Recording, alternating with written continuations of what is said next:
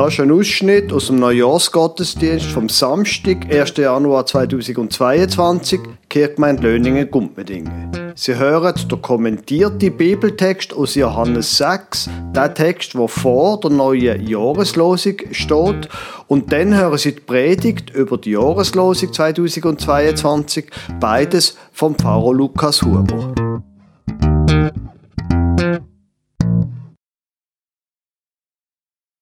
Die neue Jahreslosung steht mitten in einem langen Abschnitt aus dem Johannesevangelium.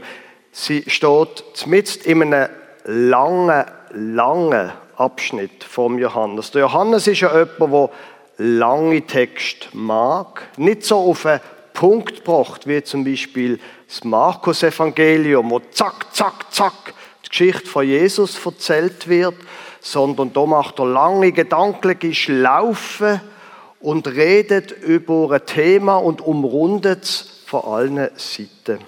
Heute mache ich als Einleitung quasi zu dieser Jahreslosung etwas anderes als sonst. Ich erzähle Ihnen nicht einfach die Geschichte oder so, sondern ich erzähle den Anfang von Kapitel 6 und dann lese ich, was vor der Jahreslosung liegt und kommentiere ein bisschen die Vers, dass wir dann das besser können einordnen können. In der Predigt wird es dann um die Jahreslosung selber gehen. Jesus hat in dem Kapitel 16 5000 Menschen gespeisen. Mit fünf Gerstenbrot, zwei Fisch, hat er 5000 Leute zu essen gegeben. Die Leute sind von dem so begeistert dass sie ihn an Ort und Stelle zum König machen Und er merkt das und verschwindet. Er verschwindet und geht auf einen Berg. Das Ganze spielt sich am See Genezareth ab. Zu oben, wo Jesus immer noch nicht zurückgekommen ist, fahren die Jünger mit einem Boot über den See Genezareth zurück nach Kapernaum. Es hat dort einen starken Wind, der aufkommt und sie kommen nicht recht voran.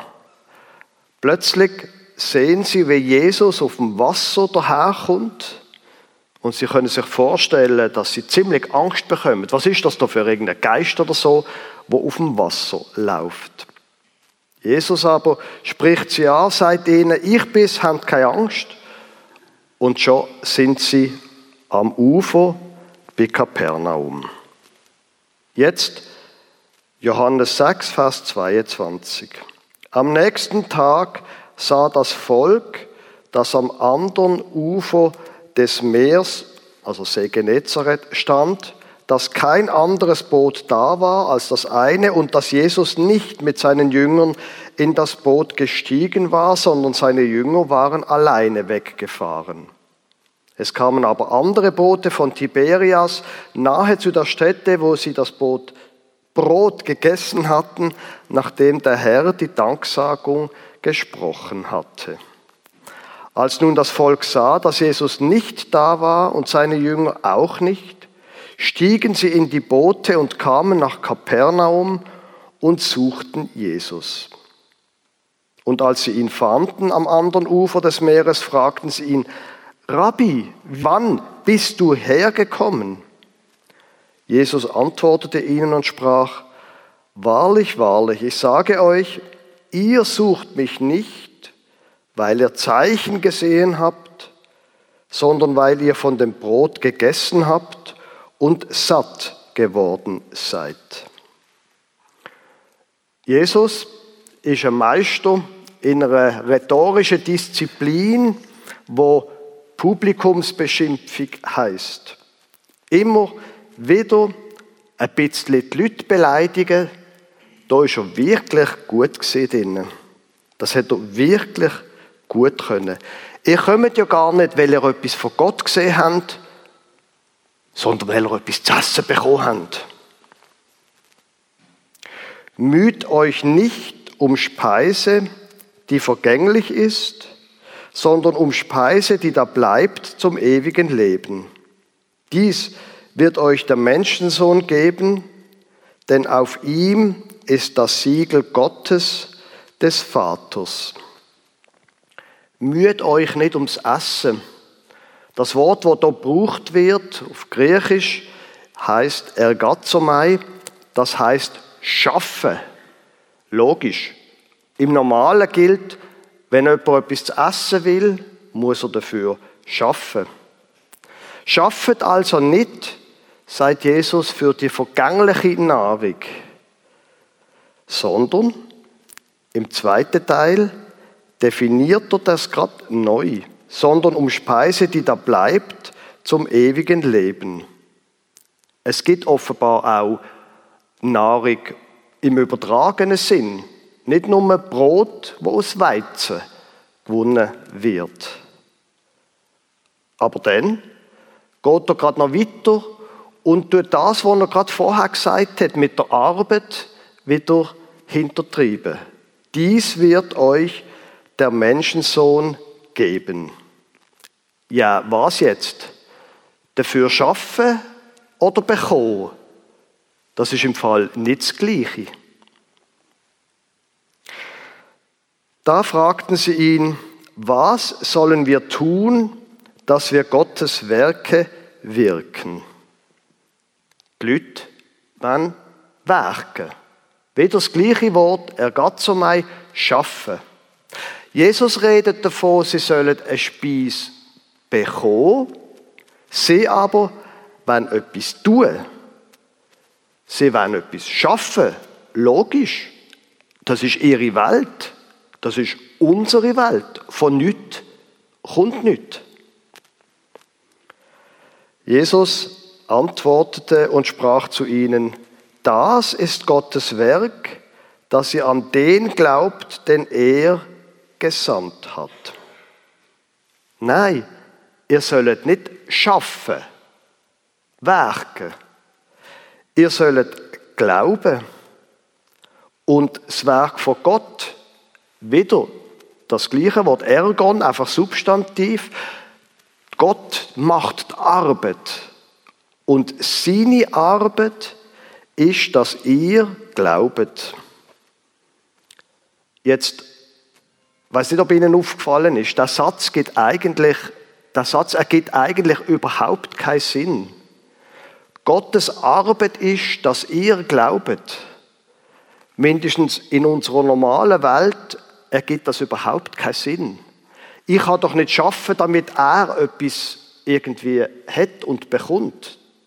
Er ist ja gar nicht in meinem Verfügungsbereich. Ich kann nur schaffen, damit ich etwas bewirken kann, aber was er damit macht, verstehen Sie, was ich meine? Also, ein sehr ein merkwürdiger Satz. Das Wirken von Gott ist, dass die Menschen glauben. Da sprachen sie zu ihm, was tust du für ein Zeichen, auf das wir sehen und dir glauben? Was wirkst du? Wieder zweimal die Logik vom Schaffen. Ja, was machst jetzt du? Sie bleiben dabei. Es muss etwas gemacht werden. Es muss etwas da werden. Von nichts kommt einfach nichts. Jesus. Unsere Väter, sie redet immer noch, unsere Väter haben Manna gegessen in der Wüste, wie geschrieben steht, Brot vom Himmel gab er ihnen zu essen. Das ist ja ziemliche Hausfrauenlogik oder Hausmännerlogik. Jemand muss das Essen kochen, bevor auf dem Tisch das Essen steht. Das leuchtet jedem Hausmann und jeder Hausfrau ein. Und Hausmänner und Hausfrauen haben natürlich absolut recht, so ist es. Da sprach Jesus zu ihnen, wahrlich, wahrlich, ich sage euch, nicht Mose hat euch das Brot vom Himmel gegeben, sondern mein Vater gibt euch das wahre Brot vom Himmel. Das, falls Sie je einmal, nein, Sie sind die meisten von Ihnen zu alt, aber das wäre jetzt einmal ein guter Satz für Kinder, zum der Mutter sagen, wenn sie eine Stunde lang gekocht hat. Ja, du hast ja das gar nicht gemacht, sondern der liebe Gott hat das für mich gemacht. Da würden sie einmal Lob bekommen. Oder wenn das ihre Kinder würden zu ihnen sagen. Nicht Mose hat euch das Brot vom Himmel gegeben, sondern mein Vater. Gut, weiter. Vers 33. Denn dies ist das Brot Gottes, das vom Himmel kommt und gibt der Welt das Leben.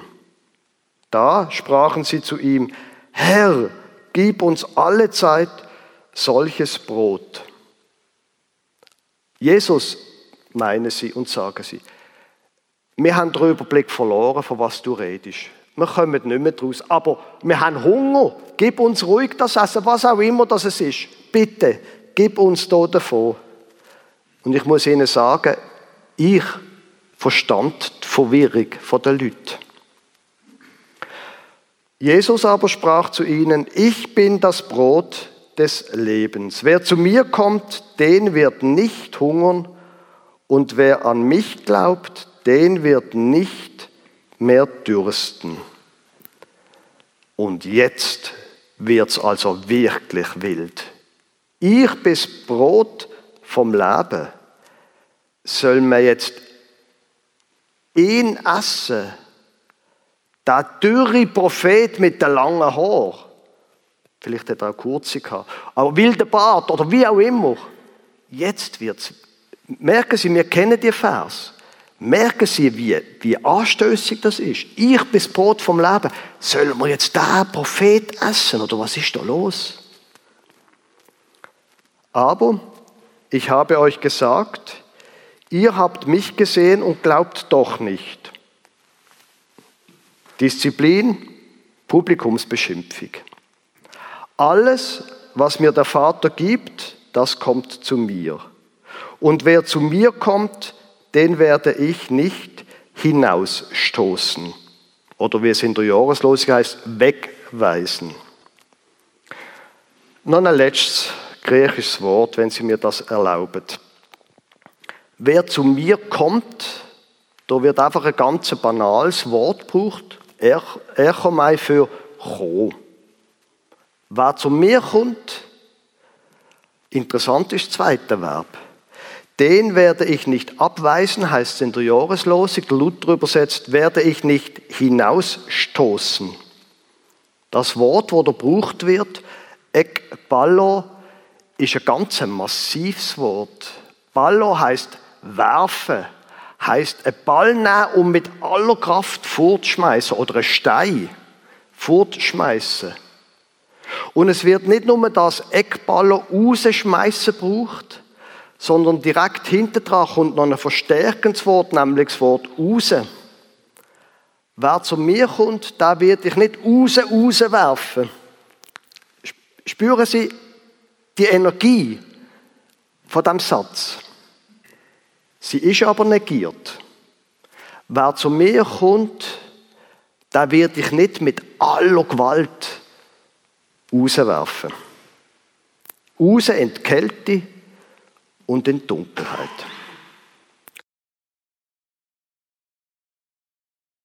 Liebe Gemeinde, meine Eltern haben die Zeit zwischen ihrer Hochzeit im Jahr 1963 und ihrer Pensionierung im Jahr 2001 in, an einer Arbeitsstelle verbracht. Sie haben 38 Jahre lang so eine Art großes Kirchgemeindehaus verwaltet und geleitet.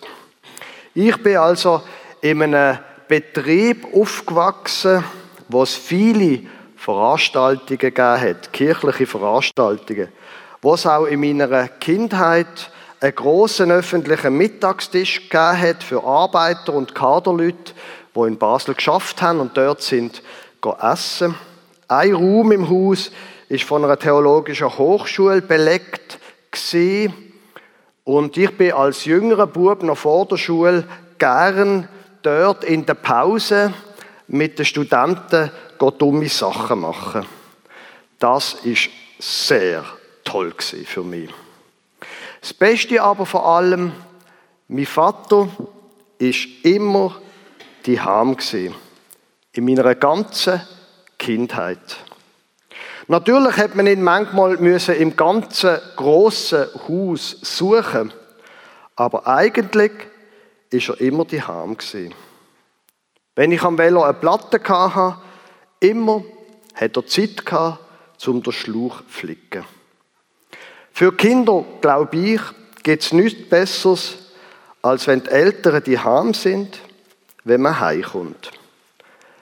Das übrigens ist der Vorteil, wenn man in einem Pfarrhaus aufwächst.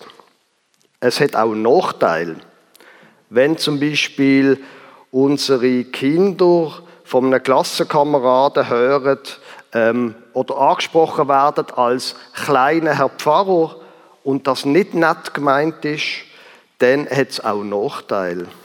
Aber, dass der Vater im Normalfall daheim war, wenn sie nach der Schule heimgekommen sind, das ist ein Vorteil. Für mich ist es übrigens auch ein Vorteil gewesen. Und ähm, ich kann nur Werbung dafür machen, beruflich umsatteln und Pfarrer zu werden. Eins von der grössten Probleme, wo Kinder mit auf den Weg können bekommen, ist, wenn sie keine Bindung können entwickeln. Fragen Sie Psychiater, Therapeutinnen oder fragen Sie schon nur einmal eine Lehrerin oder einen Lehrer. Wenn Kinder aus einer sauberen und starken Bindung an die Eltern rausgehen in die große und gefährliche Welt, dann ist das etwas ganz anderes, als wenn sie nicht wissen, woher sie kommen und wo sie angehören. Und das Thema mit der Bindung bleibt ja dann, auch dann, wenn die Kinder der Vater oder die Mutter nicht mehr so toll finden wie mit fünf oder mit acht Jahren. Wenn die Eltern eher die Menschen sind, wo man sich für sie schämt. Wenn die Peer Group, wie das in der Fachsprache heißt, die Kollegen wichtiger sind als die Eltern, aber das Thema, gehöre ich dazu? Gehöre ich noch immer an? Bin ich noch immer dabei, wo mit Leuten annehmen, das Thema bleibt, auch wenn die Eltern nichts anderes als peinlich sind. Es sind lebenswichtige Fragen. Wo gehöre ich an? Von kleinster Kindheit bis ins Erwachsenenalter hinein. Wo gehöre ich an?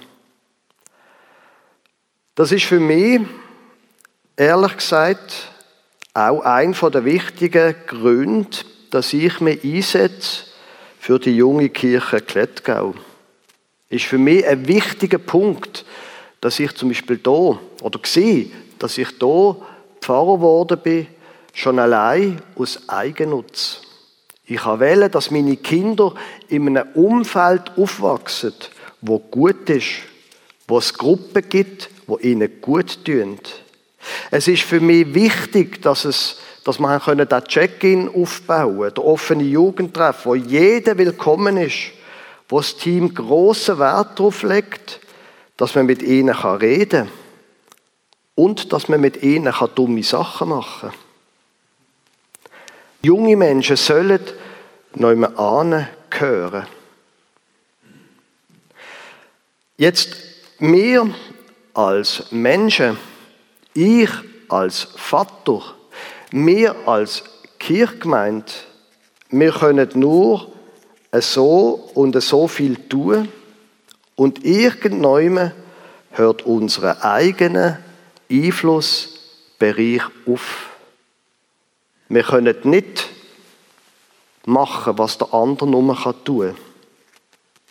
Wir haben viele Sachen nicht im Griff.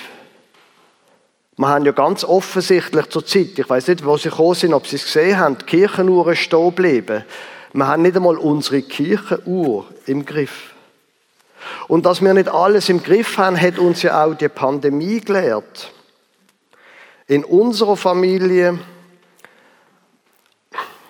unterdessen ist einer von unseren Söhnen und meine Frau positiv getestet worden. Und wir selber, also die anderen von der Familie, sind gestern zu oben extra uns testen lassen, um zu schauen, wer noch angesteckt ist. Wir sind alle negativ. Und dabei sind wir alle, mit Ausnahme von unserem Jüngsten, dreimal geimpft, aufgefrischt, aufgehübscht. Wir haben alles, was wir haben können. Und jetzt ist meine Frau in Isolation und unser Sohn der eine. Und ich habe langsam genug von dem Zeug. Aber wir haben es nicht im Griff. Wir können alles tun, was wir können. Und merken dann, unser Einflussbereich geht nur irgendjemand an. Und dann hört er auf. Und das gilt nicht nur für uns als Einzelne, das gilt, glaube ich, auch für uns als Kirchgemeinde. Und langsam, langsam komme ich zu der Jahreslosung. Jesus Christus spricht, wer zu mir kommt, den werde ich nicht abweisen. Es ist gut, wenn wir als Christenmenschen, wenn wir als Kirchgemeinde, wenn ich als Pfarrer, wenn wir kein Messias-Komplex entwickeln. Gut, sie würden schon gar nicht verstehen, warum ich auf die Idee überhaupt käme, das weiß ich schon. Aber es ist gut, wenn wir wissen, wo das Heil liegt. Nicht bei uns. Nicht bei unserem Vater.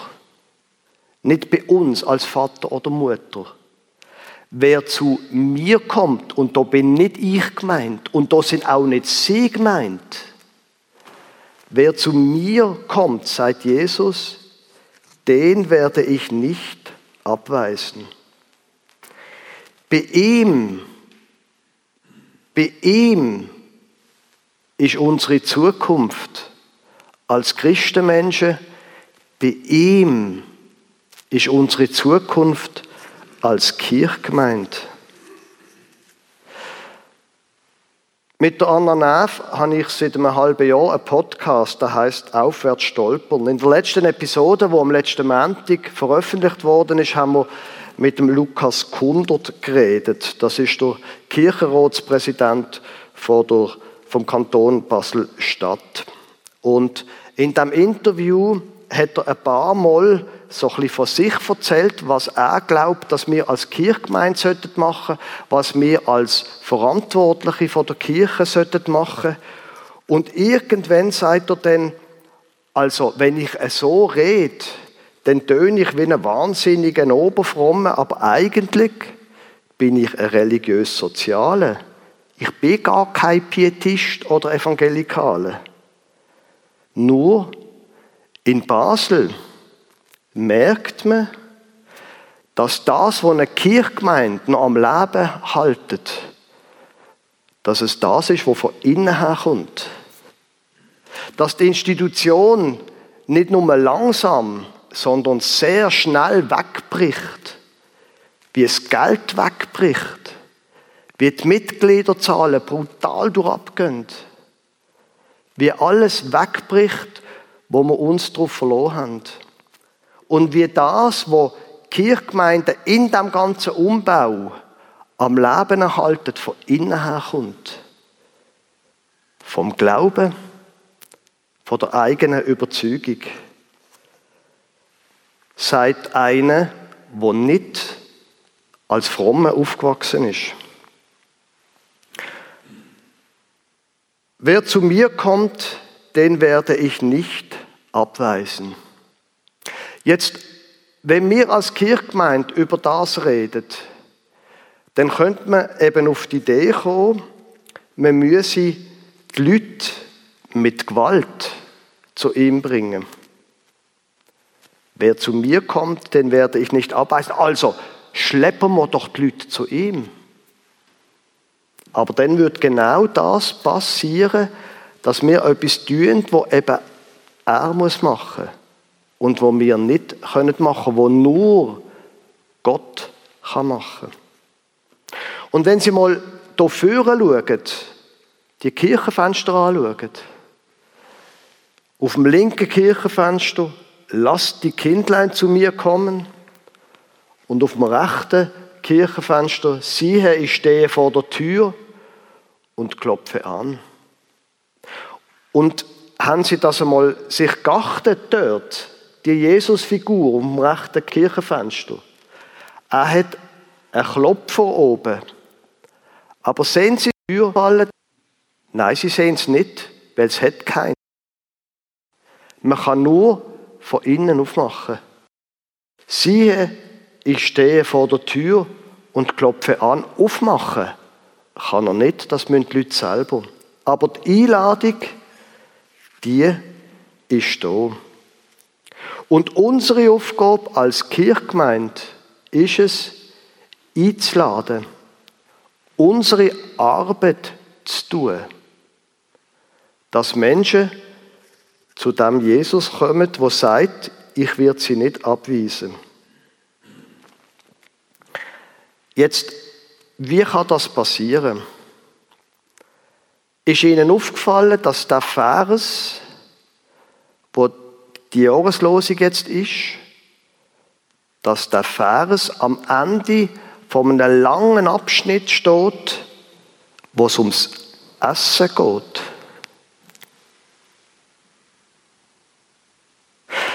Es gibt den Spruch, Jesus hat immer mit vollem Maul geredet. Das wäre ein gutes Beispiel für genau diesen Satz. Und wenn er sagt, wer zu mir kommt, den werde ich nicht abweisen, dann steht das im Zusammenhang mit dem Essen. Der Kirchenstand hat sich vor ein paar Jahren ein Leitbild gegeben. Beziehungen bauen, wenn wir. Das wollen wir fördern. Wir wollen einladend sein.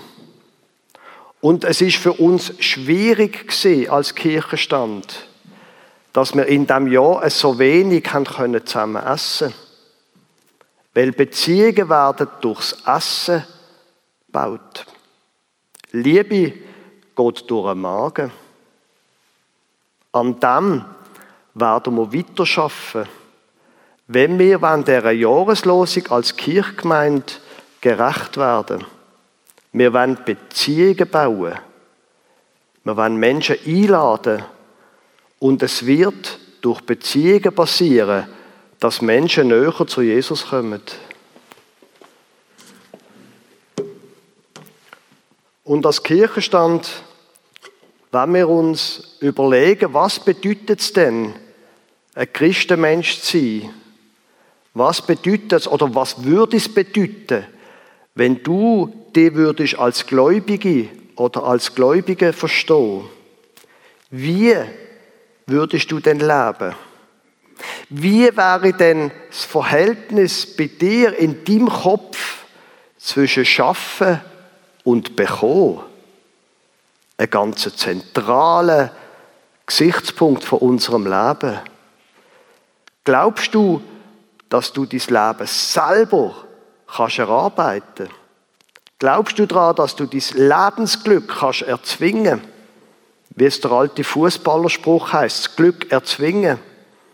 Oder gibt es da noch etwas anderes, wo du nur kannst bekommen? Und wie würde denn das Leben aussehen, wenn du würdest zu Jesus kommen und er würde dich nicht abweisen? Leben gestalten. Und natürlich durch Glauben vertiefen. Wir reden von Gott. Wir reden nicht nur vom Brot, wo jeder Mensch braucht. Wir reden davon, dass es neben physischem Brot noch etwas anderes gibt, nämlich Gott und der Glaube. Und dass aus dem Glauben heraus Kraft kommt. Kraft für das, was vor uns liegt. Für das, was wir nicht im Griff haben. Für das, was wir nur beten können und hoffen dass es gut kommt. Und dann unseren Beitrag dafür leisten. Wer zu mir kommt, den werde ich nicht abweisen. Amen.